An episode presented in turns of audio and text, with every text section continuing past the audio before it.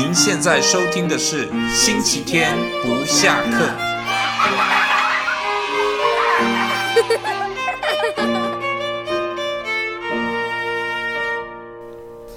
好的，欢迎收听我们的星期天不下课节目，我是主持人天天。我们今天呢，请来了一个重量级的贵宾哈，哎，这个贵宾呢，其实是我。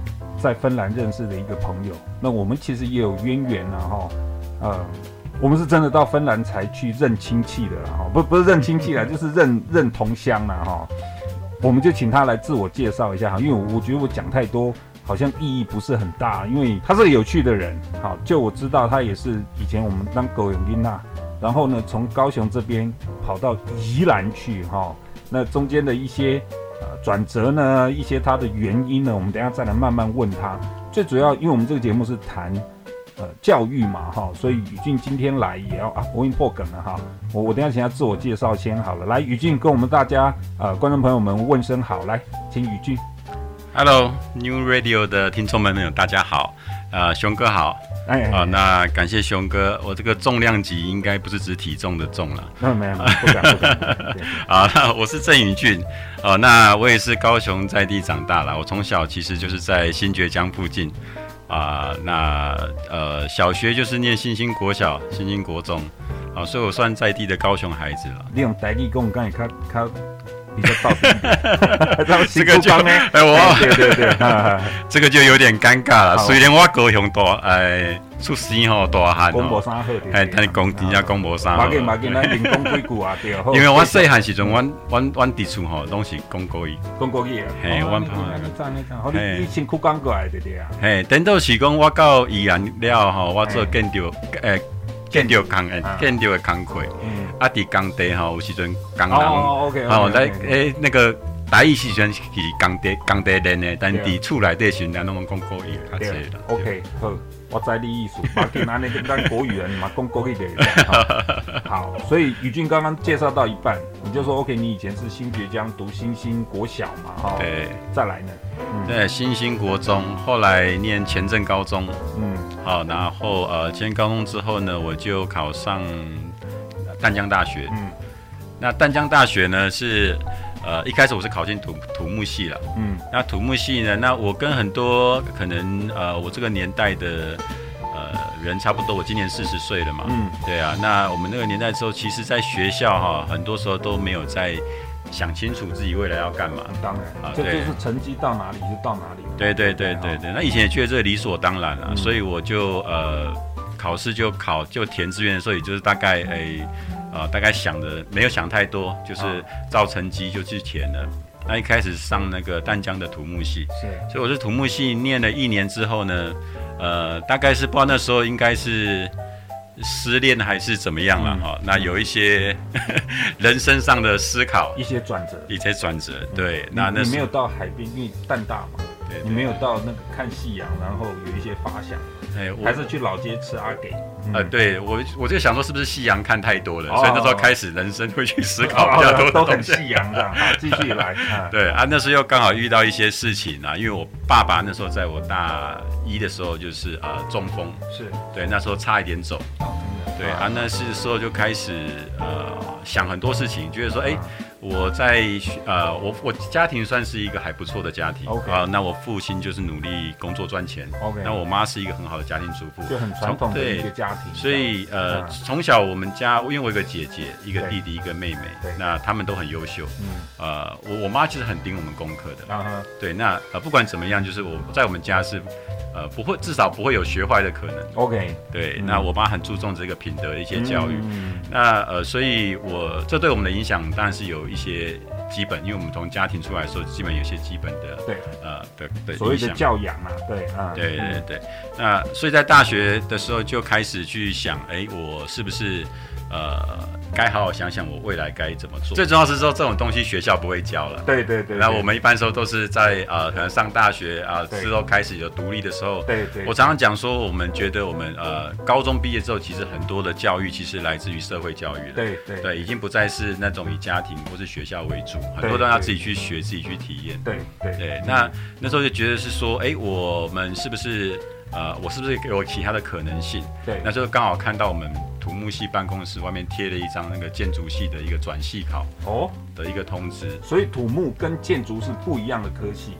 其实它本质上是完全不一样，它应该算它的下手，对不对？就是说，啊，应该说啊，啊，我可以这样讲好了，就是呃，建筑哈，它是一个呃，我们比较广义的一个概念嘛，嗯，就是说它其实定义说这个我们看得到，其实只要是我们人为盖出来的。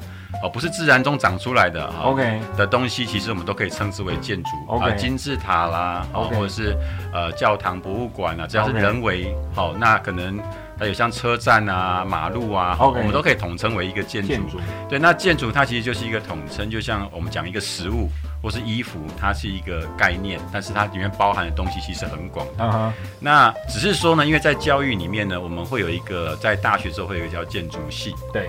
好，那所以呃，大家就会想说，那建筑系到底是在学什么？对，它跟土木系或者工程有什么样最大的差别？不是我们都是从土木搞成建筑嘛，对不对？对，但是它本质上其实不太一样，不一样，不一样。就是说，呃，建筑呢，它在因为它是属于比较已经到大学算一个成人教育了，是，所以它本质上它还是一个呃建筑师的一个养成。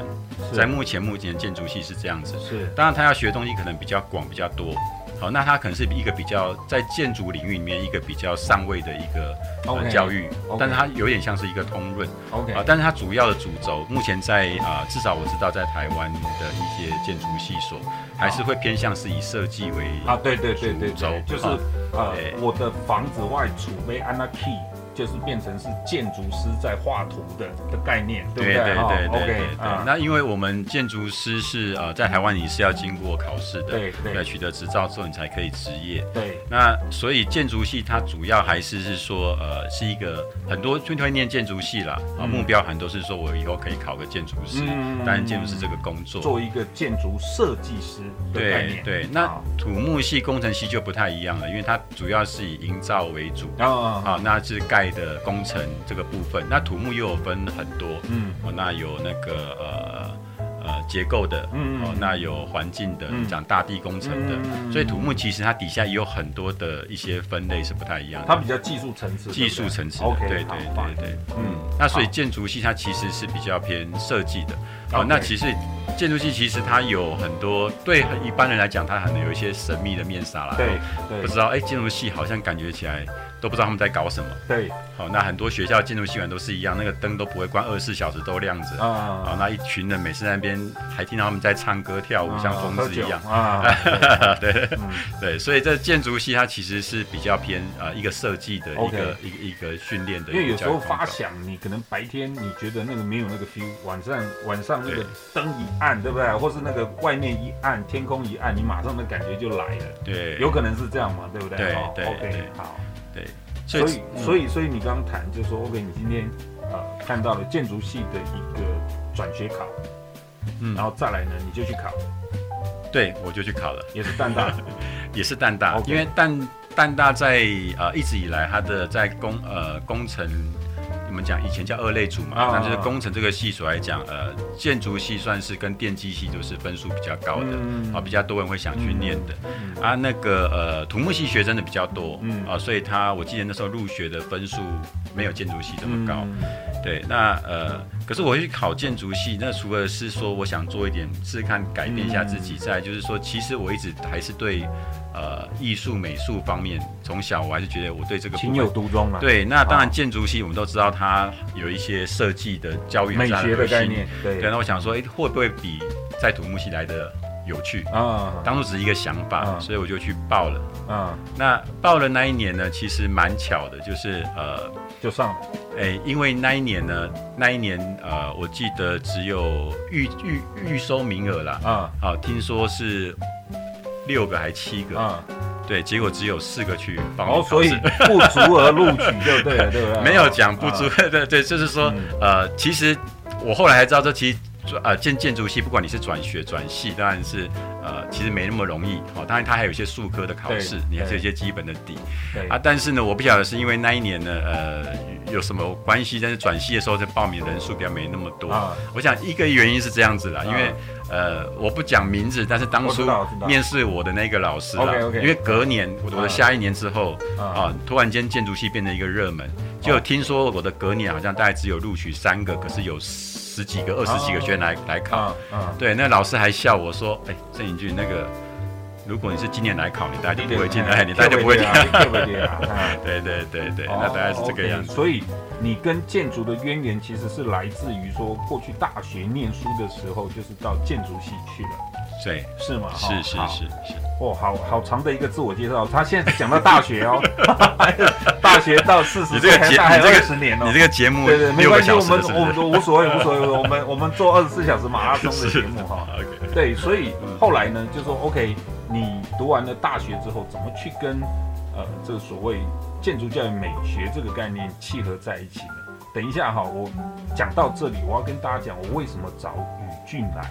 啊，您一定会先来对想讲啊，这什么卡啊，什么他什么建建筑的啊，你过过来过来加工什么教育哈？建筑跟教育跟所谓的这种所谓我们节目在谈的亲子教育有什么关系？是，我们一点一点哈。再往里面去谈，但我现在要先讲一个呃比较大的 title 吓吓你们哈，就是呃宇俊是芬兰世界教育创新奖的一个得主，OK 吗？哈，他曾经在芬兰 Hundred 这个呃创新教育奖的大舞台上面，曾经跟来自世界的大概两百个左右的呃各种不同的这种国家哈那种教育的精英去阐述他的一个教育理念了哈，然后呢，他现在。当这个等一下是让他再讲了，我我只大概讲一下，他现在在宜兰这边，呃，也琢磨于教育，当中间有一些很有趣的转折啦哈。OK，所以我们节目其实不是大咖就不来嘛。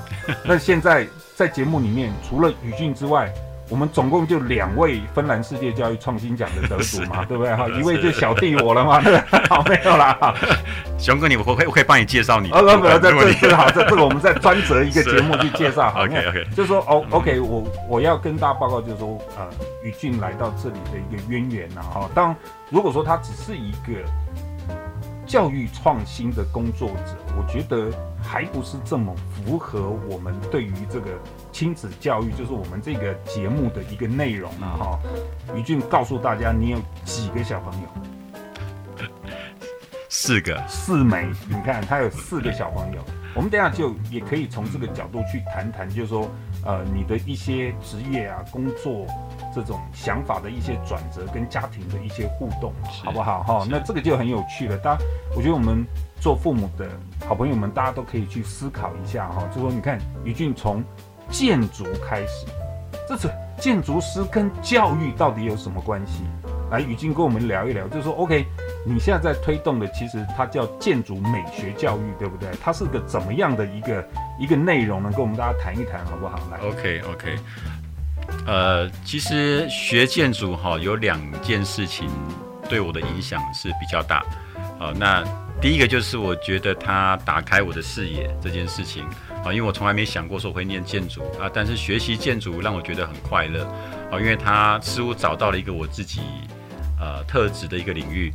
那第二个改变就是我认识我老婆，好，那、呃、我跟我老婆我们是班队。哦，班队。对，哦，就是其实你们是在建筑系认识的班队，对对对，这个其实说真的我都不知道，哈，是 是是是，所以我们是大学呃五年的同学，哦，哦，那呃在学建筑的过程，那也很幸运认识我太太，嗯，那呃毕业之后嘛，那我们就呃很自然的就结婚了，嗯，那。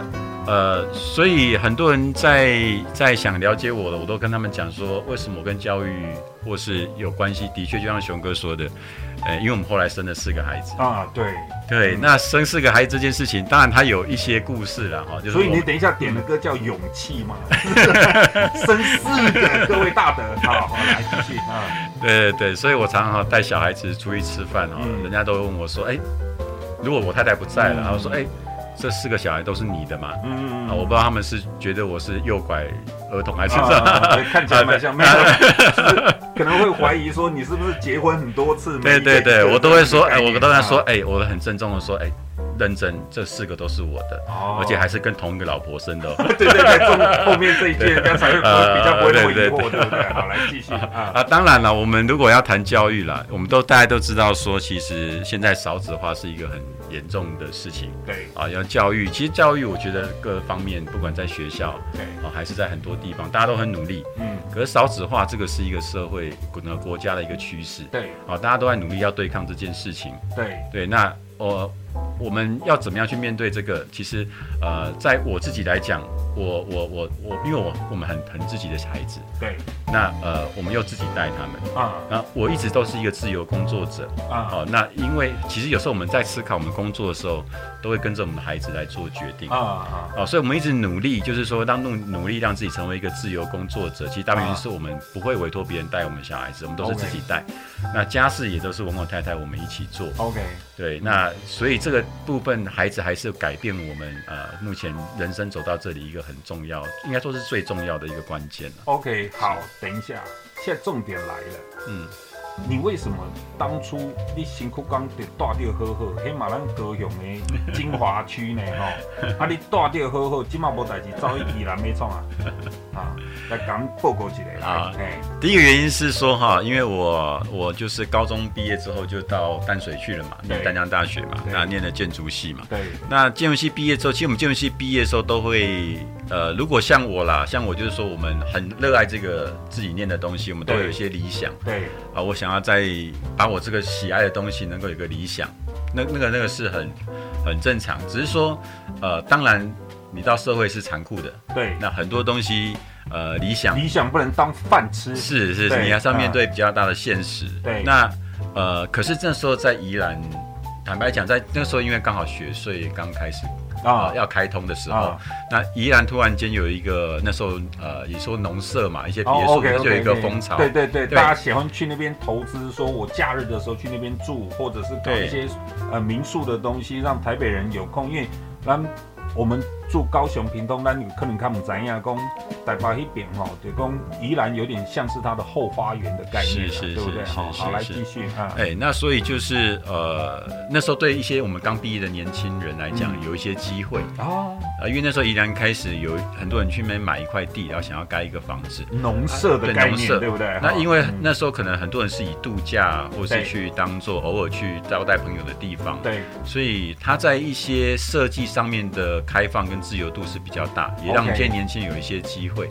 以当初也是因为那时候我刚毕业的时候去了我一个老师的事务所工作啊，那他刚好那时候接了很多宜兰的案子啊，那我就跟老师说，哎、欸，老师，那有一些小案子，可不可以小弟来带？对你，老师你就忙你的吧，你这个小案子就交给我，然后我就可以借这个机会去呃好好的呃专心的实践我的建筑师的梦想。当初也是这个契机，所以呢到宜兰去。那当然还有就是我太太了，因为我太太他们那时候也是呃也赶着这一股热潮，他们也去宜兰。买了一栋房子当里面度假，就不小心就买了一栋房子这样子。对对对对，我太太娘家那边，那呃，所以那时候就有机会常常跟。那时候雪隧还没有开通，我们那时候还是要走，还是要走平林。对，还是走平林过去。那可是去的时候就哇，因为那时候我在高雄长大，说真的，我很喜欢高雄，高雄很多东西，呃，不管我们的朋友亲戚氛围，那是我很习惯的东西。那呃，高雄这几年变得很漂亮，所以我一直很喜欢回来。可是高雄过去因为呃长期空气跟它是一个工业城市，工业城市对，所以我那高雄长大呢，呃，突然间到宜兰那个地方，哇，其实就觉得哇，空气多么的清新，突然好像心胸多么的宽大，对不对？对对对对对对，我的心还是在高雄。现在我了解了解了解，因为怕你走不出录音间呐。对对，但是呢，我就觉得那个地方很棒，然后呃，我就在那个地方呃。实想要去去实现我的理想，这样子，对对，对。那做了几年之后，就是呃，算还不错。啊。那我也离开事务所，然后成立自己的公司，自己独立接案。OK。对，然后成立一些自己的小建筑公司，就是有自己当一个投资者啦。啊啊。对对对，就是呃，也就是说南贡诶诶建设公司啊。OK，好好。但是呢，这么客气啊，我们说的建设，你们因为因为我们是那个建设工里面最小单位的，因为建设公司现在有个迷思是哦，安内一顶做碳级，我我懂，但是我们的那个单位比较小一点，微薄利润的，微薄利润，是是是是是是。啊，那我们做做作品的啦，不是做商品，然后因为我们学设计的，所以就有一些案子。呃，比较照自己的想法理想去干，啊，有一些成绩啊，就是说也上了一些杂志啊，也有一些呃人来，哎，你这房子真的设计很特别，那也有小有一点名气在宜兰当地那边。好客气。呃，对，然后呃，可是呢，回过头来，我们拉回来还是在于我的孩子。对，我们在这段时间，我们从去宜兰开始从事务自己的小公司慢慢做起来。其实这段时间内，我们还做了另外一件事，就是一边生小孩。啊，就是 呃。作品上面有生产，然后就是生命上面也有同时间在生产，就对了。对对，对，那好好好。那呃，当初我们其实我们也没有观念说一定是要生男生女生的观念，但只是啊、呃、生了第一个，那时候我们的包含我的自己兄弟姐妹，我太太那边其实。呃，国家应该颁个奖给我们啊！我们大概一起，哎，大家就十几个小孩子，每次呃过年的时候就蛮热闹的，可以凑个三四桌的概念。对。对对对，啊，那时候就可能那是一个氛围了啊，那我们就觉得说啊，生小有小孩，然后呃生了之后我们又很疼，因为第一个女儿，说真的，我女儿呃跟你女儿一样啊，哦，就是我也知道熊哥是一个哎以女儿为天的老爸，对，那现在女儿就觉得啊。怎么这么棒？人生突然间呃完变得完全不一样，所以甚至脾气啊，熊哥应该可以理解，对，理解理解理解。当我们当爸爸的时候，那呃，有一次女女儿出现的时候，对，可能以前过去有些火爆脾气，然后那其实到女儿都会整个改变，马上软掉。对，那那时候就开开始思考很多更多的事情。那我觉得学建筑是对我有点帮助，是说呃呃，我开始。比较会去思考很多东西的来头跟未来。OK，好，那包含小孩这件事也是一样，我就开始去想，哎，我这个呃，我们小孩，然后我们又忍不住，不太忍不住了，就是说。会为他思考，对，或者然后很自然的第二个、第三个，OK OK，有有有很自然的到了第四个。我讲的是精神层次的东西，你跟我讲到肉体层次，不是？OK，好，继续。哎，我说的是心态上的，忍不住会想要再 OK OK，就是你觉得那个小宝贝很可爱，你觉得哇，这个你长大不好玩，那再来一个类似的概念，对，是是是是是，我讲的也是精神上的啊，也是精神上，我没有讲到。我们再把它拉拉回 精神层次，歪了歪了歪了啊，对。然后呢，重点就是说，好。那你怎么会想到？我觉得这是很有趣，可以提供我们所有的爸爸妈妈们啊，咱北部都会使赶快去思考这些代志。比如讲，不是讲咱囡仔读啥，咱囡仔做啥，就无可能扛囡仔做伙，就就跟孩子好像是切割开来。其实其实不是这样。我发现宇俊也好，我觉得他跟我有某种呃形式上的契合。比方讲，我以前是学摄影，嗯，好，但你看我如何去用摄影去融入了。跟孩子之间的一个互动，我觉得这个是呃，我我觉得它应该是一个未来的一个趋势，尤其像我们现在讲所谓素养教育，父母亲真的非常的重要。对，所以我今天特别请宇俊来，就是来谈说，你看我们从建筑，当时其实对年轻人来讲，我们可能做一个建筑师，就是我们从小到大的一个梦想，对不对？哈，建筑师多好听，还要考牌，你有牌吗？嗯，你有牌吗？哈，好好，你你那个半天是怎么样？你有点心虚是不是？好，好，OK。也许有建筑师的身份，你会觉得哇，你看这是我家，我好好自己做我的工作就好。我们在连续剧里面不都看哦，建筑师好就很忙，然后呢，小孩还是常常一哎，让他自己丢丢到旁边，他自己会长大。可是宇俊怎么会有这个想法说，哎，我用，因为我疼孩子，所以我干脆用建筑的概念跟教育做结合，最后呢，跟孩子一起成长。来，宇俊跟我们谈谈，我想这个才是我们今天要谈的一个重点。OK，嗯。呃，起源是这样。那我三个女儿，一个儿子。那应该差不多是在六年前。好，那六年前的时候，我们我还在做那个建筑的工作。好，那我是独立接案了，所以我有时候常常接一些案子回来，我就要自己去做设计、画图、做模型。那我公司也没请什么人，我就因为做模型是吧？对，做模型就钢弹勇士吗？哎，不是不是不是，就是那个有个小房子里面可以可以点灯的那种东西，对不对？对对对，建筑模型那个好玩，对，我跟你讲，那个东西真的好玩，好玩哈。哎，我我我其实啊，我虽然我是做建筑设计师，嗯，可是其实我手绘图的能力一直都不是很好，那不是我的一个强项，但是我非常热爱做模型。OK，哦，每次只要做模型，我就可以可能两三天不睡觉这样子。开心开心。对，因为那个感觉就会回到以前我们小时候小时候去玩一些东西。没错，但是那个时候因为呃毕竟是工作接案子，其实还是会有很大的。没有那么好玩就对。对，但是我们还是要面对那个庞大的压力。我明天要交给业主了，那我今天东西一定要赶出来、生出来。灯泡还是要装装进去亮灯的，对不对？那那时候我大女儿那时候她才呃幼稚园大班嘛，对，那。呃，我们很疼女儿，我其实常常买很多玩具给她，因为是我们是呃自认自己是搞创意的，所以我们都觉得呃那个玩具可能有时候不会手软，就会买很多，希望可以发发创意。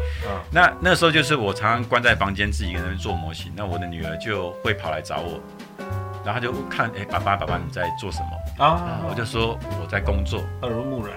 他说：“哎，爸爸，你看起来不像在工作，你在玩玩具吧？”啊，他怀疑你就对了。对，因为在他的眼中，他那个就是个玩具。对，他不会感受到我那工作一样，他当然是看我做的事情。你不就跟我在玩那个扮家家酒啊？什么东西？对，给娃娃穿衣服是一样的东西吗？然后他就说，他常常就跟我说：“你我我可不可以跟你一起玩啊？”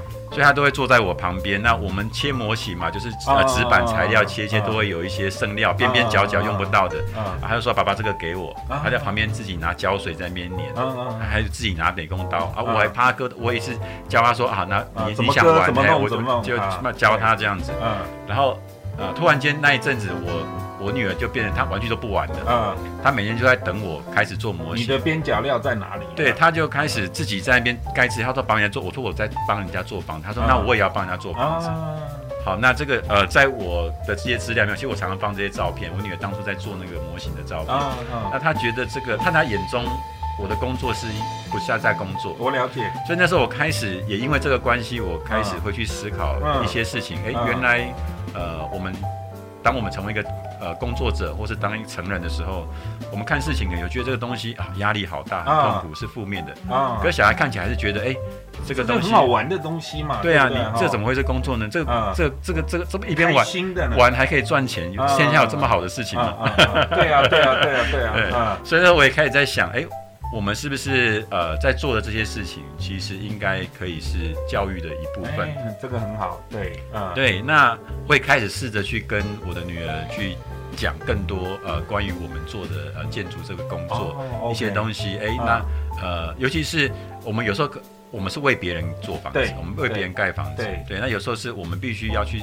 迎合别人的需求，呃，对不对？对，迎合比较，我们现在想说是服务别人啦。有时候我们也希望帮他做出一个他满意的东西，所以我们必须得从别人的眼光来看这个东西，不一定单纯只从自己演的角色来看。我觉得这个是一个很棒的事情，所以我就开始跟我女儿有更多的有一些互动出现了。对对对，然后呃，一直这个，所以这时候我就有一些想法。那可是，一直其实是到那是大概六七年前的事情啊。那一直是到三年前，三年前的时候，因为呃有一些契机啊，有一些契机，就是呃我刚好手头一些案子结结束了，完工了。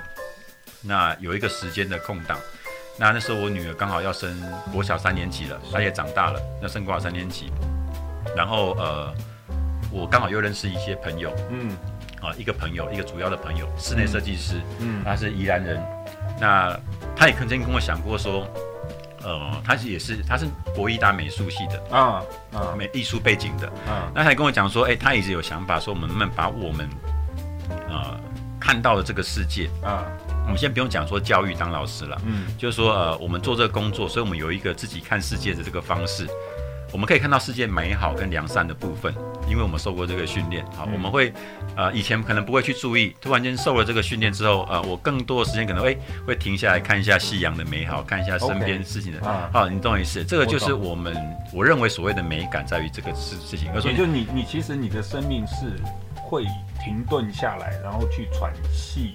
去去看一下周遭这些对细节的东西，然后会化身成我们自己本身的一个力量。对，好，那我们有时候呃，相对所以相对学艺术，熊哥应该可以了解我意思。相对我们在一个如果我们有一个艺术的素养跟涵养，这也是现在教育一直在强调的事情。对，能够更早的有一些艺术的素养跟涵养，那它可以帮助你在看这个世界的时候，其实很多时候你可以看到正呃光明良善的一面。对对对，所以这是一个我们先不用去讲说你是不是可以有一个很好的技术或是艺术做出很漂亮的东西，嗯，但是你是说我从内心来讲，我可以因为了接触这个东西，学会这个东西，那我开始看到世界美好的部分。OK，对，这是一个开始。对，那呃，我们就有这个想法，那我们就刚好我的女儿啊，我家旁边的小学啊，我女儿的学校啊，她的旁边有一个旧房子。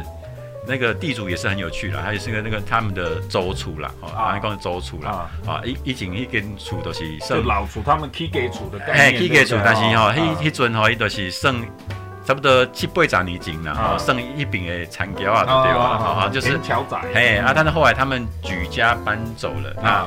那个房子在那边五六十年，一个一个老宅都没有，呃，就是就不整理了，就丢那里了，这样。就是旁边小孩都觉得那像鬼屋一样的东西。那啊，刚好因为地主因为一些关系，我们认识啊，后来有认识。那呃，地主又问我们说，呃，这个房子看我们有没有需要用，他便宜租给我们。啊，那就哎，就刚好很多事情，刚三年前刚好都在一起，就因缘就聚。对，那我说好，那我们就把这个房子变成一个教室，好了。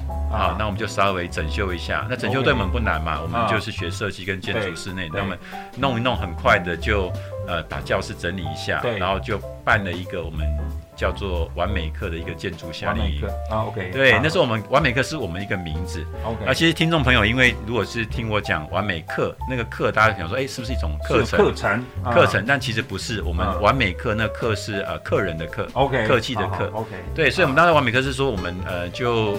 呃，自自己很自嗨啦，就说哎，我们这一群人，我们来取一个帅气的名字啊，我们是很爱玩，然后又很注重美美感的人，那我们是一种人，那我们是不是可以把我们这种能量还传递给？更多的人啊，所以我们那当时是说，我们是这个不是一开始并没有想它完全是一个教育，而是说我们只是说我们可以集合一群跟我们很像的人。因为刚开始你的概念是个夏令营嘛，它还不是一个非常正式的组织，不是很紧密的组织，它其实是个蛮松散的一个一个有类游乐概念的一个小课程，这样对不对？哦，OK。所以他一开始其实比较希望说那个房子我们把它弄成哦，OK，一个像游乐园的一个教室。对，那。呃，当然我们那边算是偏乡了，对，好，就是呃，非三非四了。啊啊，那不三不四，不三不市，不 好意思讲不三不四，无所谓无所谓，开心就好。对对对，不三不四了哈。啊，那这个呃，对我们来讲，那个房子虽然呃破旧，可它像是宝一样，因为我们是学建筑的嘛，都觉得哎，那个空间我们是有无限的想象，只要看你怎么用它。OK，对，那我们就办的第一个是，我们就叫建筑夏令营啊。所以就开始我们这个叫完美课的一个 OK，就跟建筑美学教育就结缘了。我这样讲，建筑美学教育到底精不精准？其实我不太喜欢用美学这两个字，我比较喜欢用美感。美感，建筑美感教育。因这两个东西可以分开谈。啊。啊，因为美感其实它不是只有在建筑啦，美美感其实我认为它比较定义的是一个生活。啊。好，那我们平常可能不是只有建筑啦，食衣住行，我们吃的东西、穿的衣服、生活的所有东西，其实你只要透过不同的眼呃角度，有一些艺术涵养去看它，其实它都是充满美感的，对生活的美感。那当然是因为我们的本质是建筑。对，好，那我是透过建筑的方式去学会生活与美感这件事情。但是也有像熊哥你，你比如透过摄透过摄影，你的人生经历，你有你的方式。那对我来讲，你也是一个充满生活与美感的人。我本身就美啊，没有啦。好，好，宇俊，我们 先谈到这里哈。那宇俊有为我们带来两首歌曲了哈。第一首它是呃，我们青春 We Are Young。就是我的少女时代的一个插曲了哈，已经跟我们谈谈，你为什么会 我们这把年纪了，怎么还会我们青春 We Are Young 呢？来来来，聊聊来。好，这个其实是呃好，我们我常常跟我的小朋友在呃开车嘛，啊、对，我们去哪里都开车嘛，一台车全家挤在一起嘛。啊，那车上其实我们都会放音乐了。哦，好，对，那这首歌应该讲是呃我们车上常常在听的。哦、OK，哎、欸，这都是我女儿点歌，啊、或者小孩点歌。啊，啊今天因为有这个机缘来到 New Radio，、啊、那那个熊哥让我点这首歌，我跟我女儿讲，女儿就说他们要点。啊，OK，但当然这首歌对我们俩意义很大，是因为啊、呃、我们每天在车上都会听的歌。OK，就是家庭里面的人一起开车一起成长的一首歌曲，这样是是是是。好，我们先来欣赏这一首歌。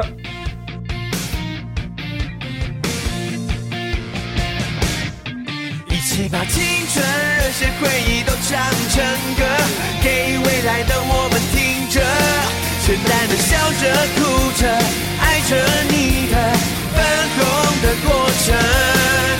我的眼里只有闪烁你的单纯，这不是数学无法对等。青春愚蠢的认真，冲动的战争，有波折才会有我们。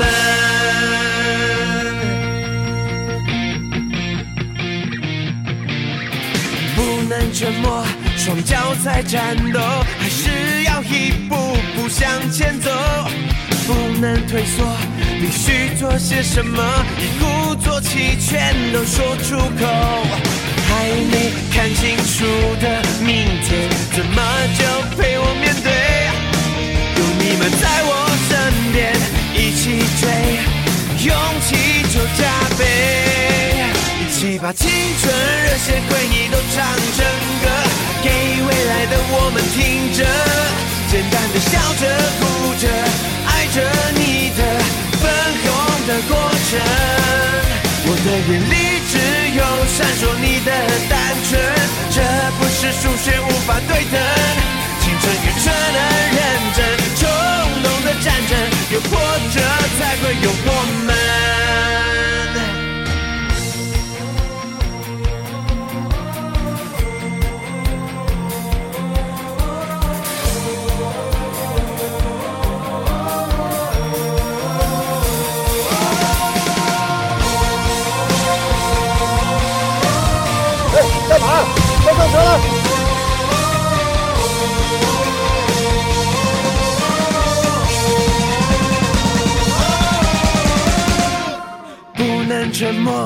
默，即使双脚在战斗，还是要一步步、一步步走。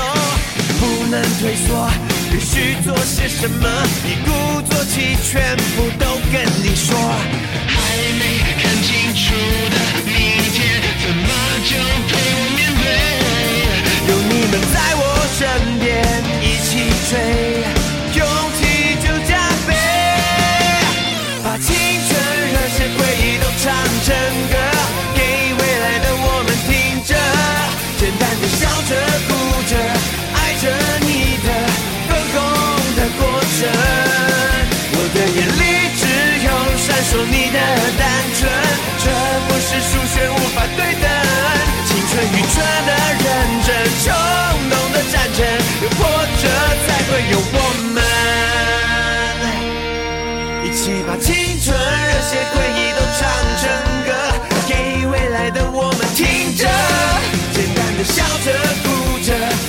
着你的粉红的过程。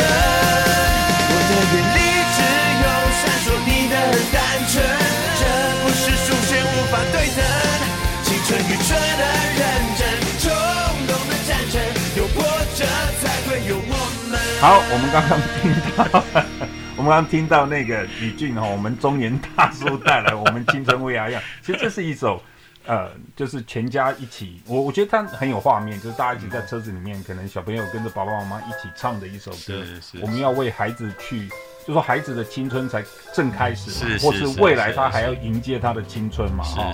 好，来，宇峻，我们聊回刚刚我们谈的东西，就说好，你开始去做了一个夏令营的概念。再来呢？再来，这个建筑美学教育，你你怎么去延伸它的东西？这东西以前在台湾就有吗？还是说你怎么再继续去开发你的课程，弄到后来竟然能够跑到芬兰去得到世界教育创新奖呢？来跟我们谈谈，就说接下来的你跟这个呃美感教育的一个结缘的那个内容跟深度，好不好？是是是。那呃。就是我刚刚大概讲了一个我们的开始嘛。对。那呃，其实我不敢讲我是美感教育的专家或是老师。啊、那因为更多时候我跟熊哥一样，其实我们是一个父亲的角色，在做这件事情。啊。好，那呃呃，但是我们既然开始了，好，那我们这个空间也弄了。啊，有个起头，哎，感觉不错，第一次很成功，小孩子很喜欢啊。那，哎，我就开始想说，那我们来认真一点，再多一点好了。那时候你小朋友有没有进去玩？有，当然有有。那时候几岁？呃，那个时候就是呃三年级的时候，小三，对，就是人生最凄惨的时候，小三。的时候。好，来继续啊。而且那一次很特别的是，因为那一次我办这个夏令营哈，我是因为就隔壁就是呃三星万富国小，OK，哎，那就就在我家旁边。啊，那个学校也是一个小校了，全校学生就大概六十个人，每班大概十个人上下的。哦，那我办那个夏令营，特别是因为我之前呃除了大学时候有一些参过一些活动了，哦，那我自己独立办那个夏令营，呃，一开始。我就说，哎，全校来，免费，大家都来玩吧。哦，就是免费，就有避暑的地方。对，就有全校。今天经理请客就对了，是不是？哎，现在全校一到六年级小朋友全部都来了。哦哦，那是很累，过程很好玩哦。但是我们就是从一年级的小朋友到六年级小朋友。娃娃。这样才五六十个娃娃，哎，对对对对，六十多个，六十。那你怎么带？你怎么有有那种小小娃娃，有中娃娃，有大娃娃？你怎么带？因为那个时候其实大部分很多朋友都是义务来帮忙，我就是等于是我来号召这件事情，就说哎，大家一起，呃，我们当然本身当然都是学设计、艺术、呃，建筑、室内相关背景的，那我们就一起来做这件事，来陪小孩玩嘛，不用那么大压力。啊，对，那呃，当然了，因为我那时候自己当爸爸的，对。所以至少对小孩的那个爱心跟耐心，就，就是有一点基础的啦，好很多了，好很多。我了解，完全 了解。基础，对对，所以我也我也想呼吁听众了啊，就坐高铁的时候，坐一些可以说，当然有时候呃难免那个小孩哦情绪很难控制，对。但是哈，如果你真的为人父母的时候，你就会知道说将心比心，哎，将心比心，你也知道说真的在带小孩真的是比较辛苦，大家不敢生是有原因的。对对对。对，那我也曾经在高铁上时候带小孩，那小孩真是。小控制不住，嗯，那对，呃，然后呃，有也有旅客啦，就是会跟我们讲说，对不起，可不可以请你安静？一点？对对对对，但是呃，我基本上我也会，哦，不好意思，不好意思，不好意思，那我尽量我扁他一顿。呃，没有没有 没有，哎，对我基本上就是还是会，不管怎样会去道歉的，我的态度是这样子的。我也知道，我也知道被吵的那的心态是不舒服的，对，但是呢，有时候我们也是一样，我们也会陷入两两难。对，呃，我应该或许我一巴掌打下去可以得到效果，叫他闭嘴。对，可是这种事我自己没办法做到，对，那我做不出来，我们就只能放软心态跟大家哎说道歉。但是道歉是有用的，对，啊，至少对不顺人来讲说，我有看到你真的有一个弥补的心态，你知道你做错事了，这样类似。对对对，那有时候我也觉得说，很多父母哦，在当下的时候，可能真的你没办法控制自己那个情绪，对。但是呃，你回过头来想，其实，在那个时候将心比心哈，就有帮助。其实有时候简单一句，哎，不好意思，哎，拍谁拍谁拍谁哈。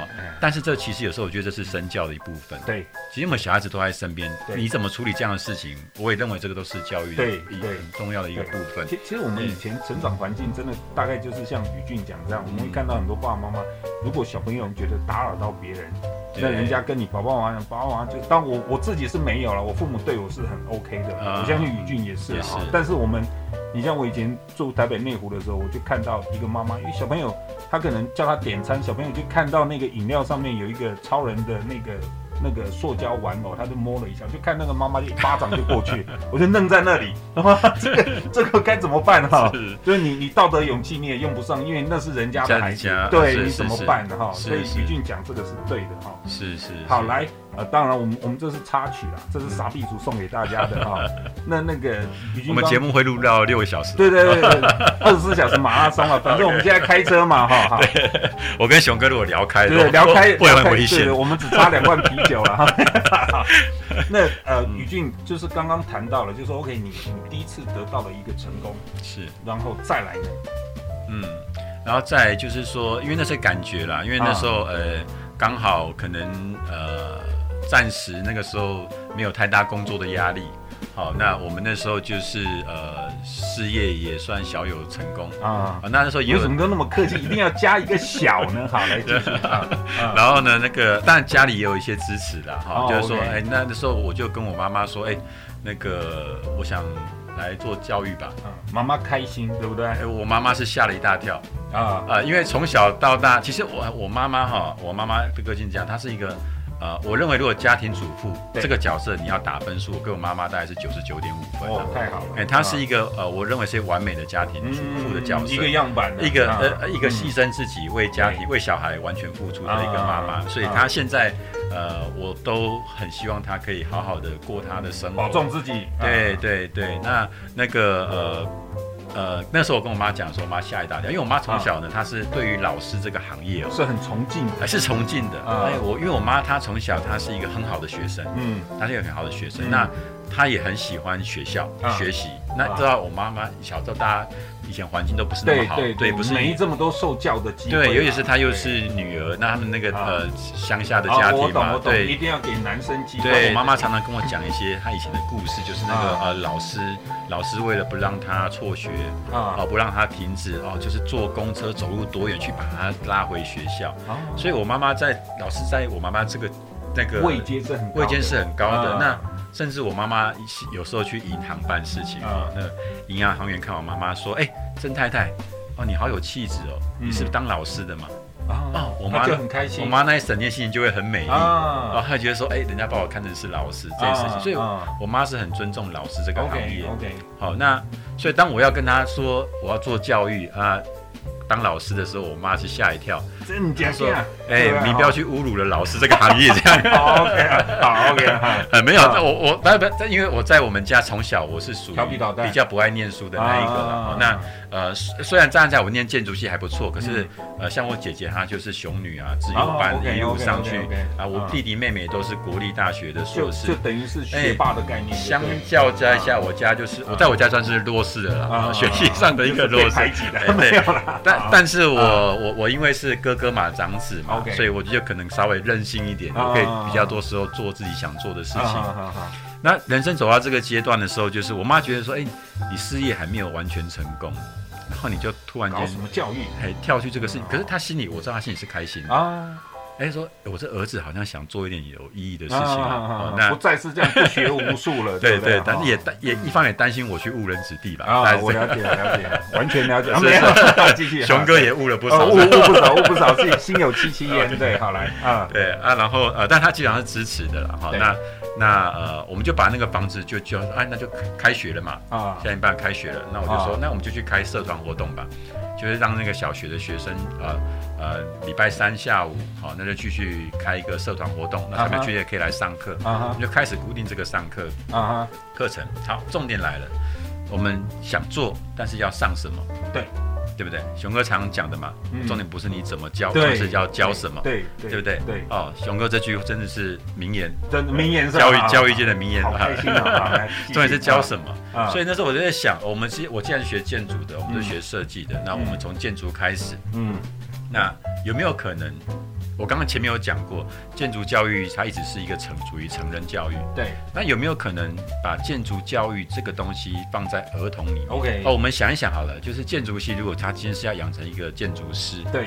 可是一个建筑师要有什么样的条件？我们想一想，建筑师是帮人家设计房子、盖房子，对对，对不对？可是一个房子它要从设计到盖完，再小你可能都要个一两年，有的五年、十年都有可能。真的。那。呃，他跟其他行业不同是说，我今天就想当一个建筑师，嗯，如果要等我把全部的东西都学完了，嗯，我再来跟你说，我可以帮你盖房子，OK，都已经七老八十，对，没有错，没有错，对不对？在建筑系里面能当老师的也是一样，就是他今天如果可以当一个建筑系的老师，他不可能是说，哎，我今天是我把所有的建筑物我都了解透彻，我再来教你，这是第一件事情，所以。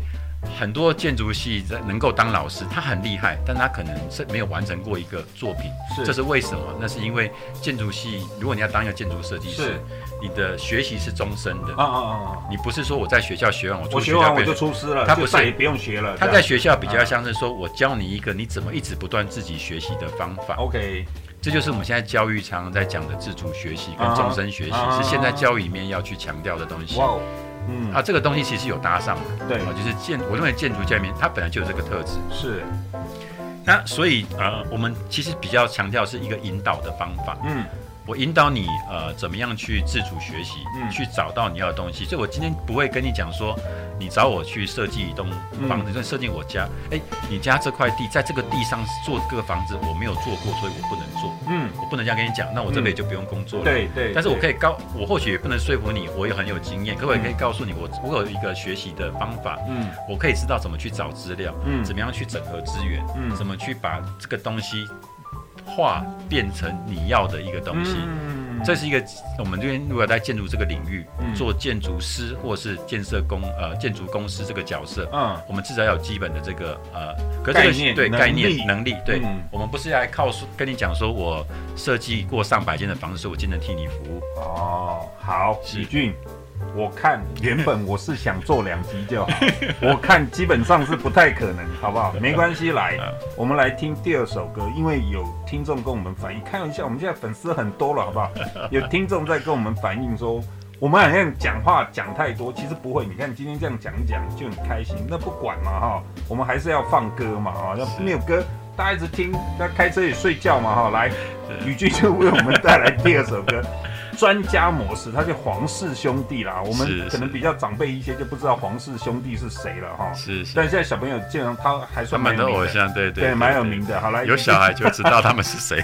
宇俊为什么要介绍这皇室兄弟专家模式这首歌了呢？哦，如果可以，我很想叫我儿子来解释为什么他要点这首歌。这是儿子点的，对对对对。儿子现在多大？他很坚持啊，他很坚持要。呃，国小国小一年级。国小一年级。对对对。所以黄氏兄弟是他们，这是他很爱的一首歌。爱的一首歌。他们。黄氏兄弟很喜欢黄氏兄弟的歌，因为其实我去听了这首歌，其实他也是在谈一些梦想，对，一些想象。哎，你会发现说，我我今天挑还是挑这些歌哈，对，其实都有一些暗示啦，就是一些梦想。他们其实看这个世界是很乐观的哦，嗯，太好了。好，那我们 好，其实同这不是同学啦，你看教书教久，其实我要跟听众朋友讲哈，就是说我们一起跟孩子们、跟年轻人、跟小朋友们一起学习，就是说，呃。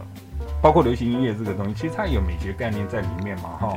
那呃，就说，也许现在小朋友听的东西，我们啊是是是什么什么是皇室兄弟哈，但是其实你去听听他的歌，其实对小朋友来讲，我觉得这些简单的旋律，它可以告诉你一些追逐梦想的一种感动。嗯，我觉得这也是一件很棒的事啦，哈。那呃，我们今天就暂时节目哈，就在皇室兄弟这首歌之中哦，我们可能节目就要稍微告一段落了。当然，呃。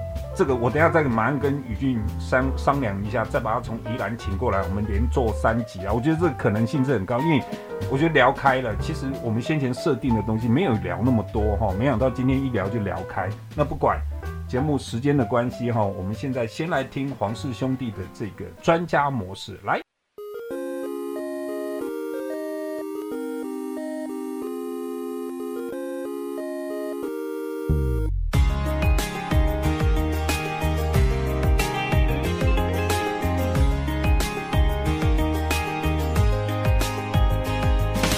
天生喜欢找自己麻烦，可能很天真，不害怕各种挑战。人生是经营游戏，还是那 ARPG？新增了 DLC 的技能专辑，那是必须。或许有人天生欧洲，有人是非洲，不用扶爸爸的手抽，那样太轻松。哦，走在开放世界，迷雾会有点哈扣。记得自己的初衷，不会出了差错。如果说人生无法砍掉重练。我会用专家模式好好体验这一切，体验了这个世界纷扰喧嚣，开始学会那些是真诚的笑。许愿过长大后不变的理想依然闪耀，不会轻易就被现实打倒。羊群要往哪走？牧羊人不用带上我，任性的跳脱，任性的活，对梦想很执着。如果对手太弱太简单，成功也会。成就感，选择专家模式的难关，带着我的伙伴，还有我的不平凡。最遥远的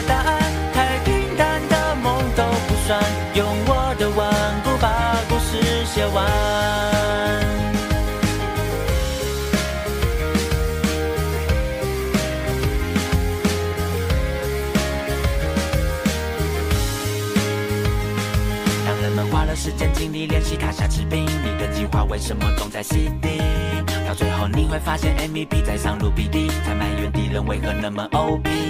就算是输了，也不会去埋怨队友，我只把我自己当对手。在我心里住着一开始那勇敢的我，像个初心者去完成成就。羊群要往哪走？牧羊人不用带上我。任性的跳脱，任性的活，对梦想很执着。如果对手太简单，成功也会没有成就感。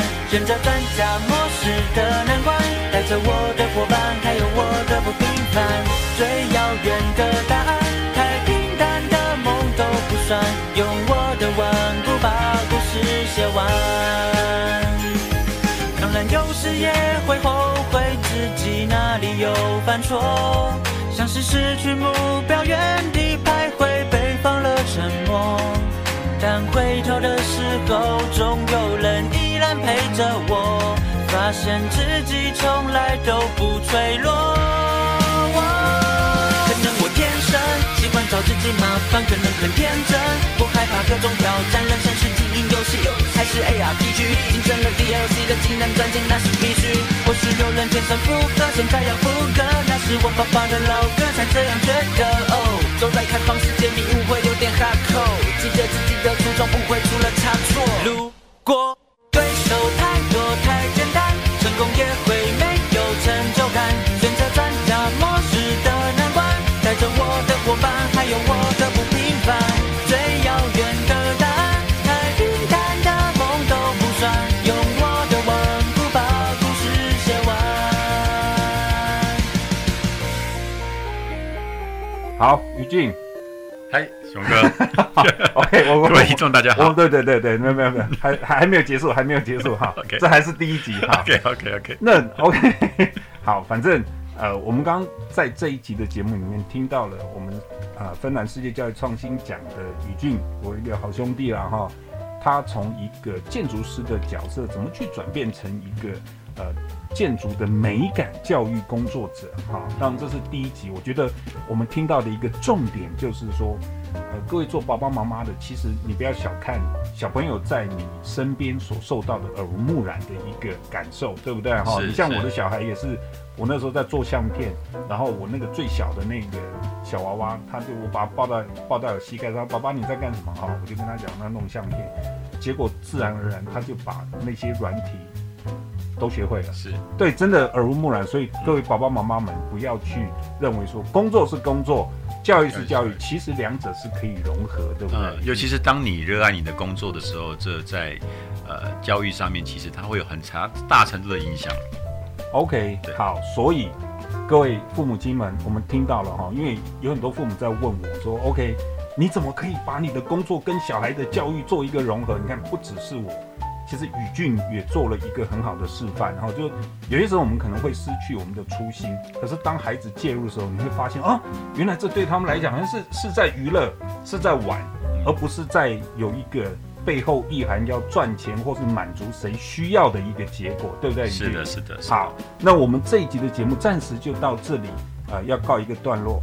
我希望观众朋友们就是下礼拜继续收听我们宇俊，这可能是上中下了哦，哈，好不好？来，宇俊先跟大家讲一个 讲一个晚安，来来来来啊，各位 New Radio 的听众朋友啊，大家晚安。好，这我们的那个星期天不下课的节目，先暂时告一段落喽，下礼拜见，拜拜，拜拜。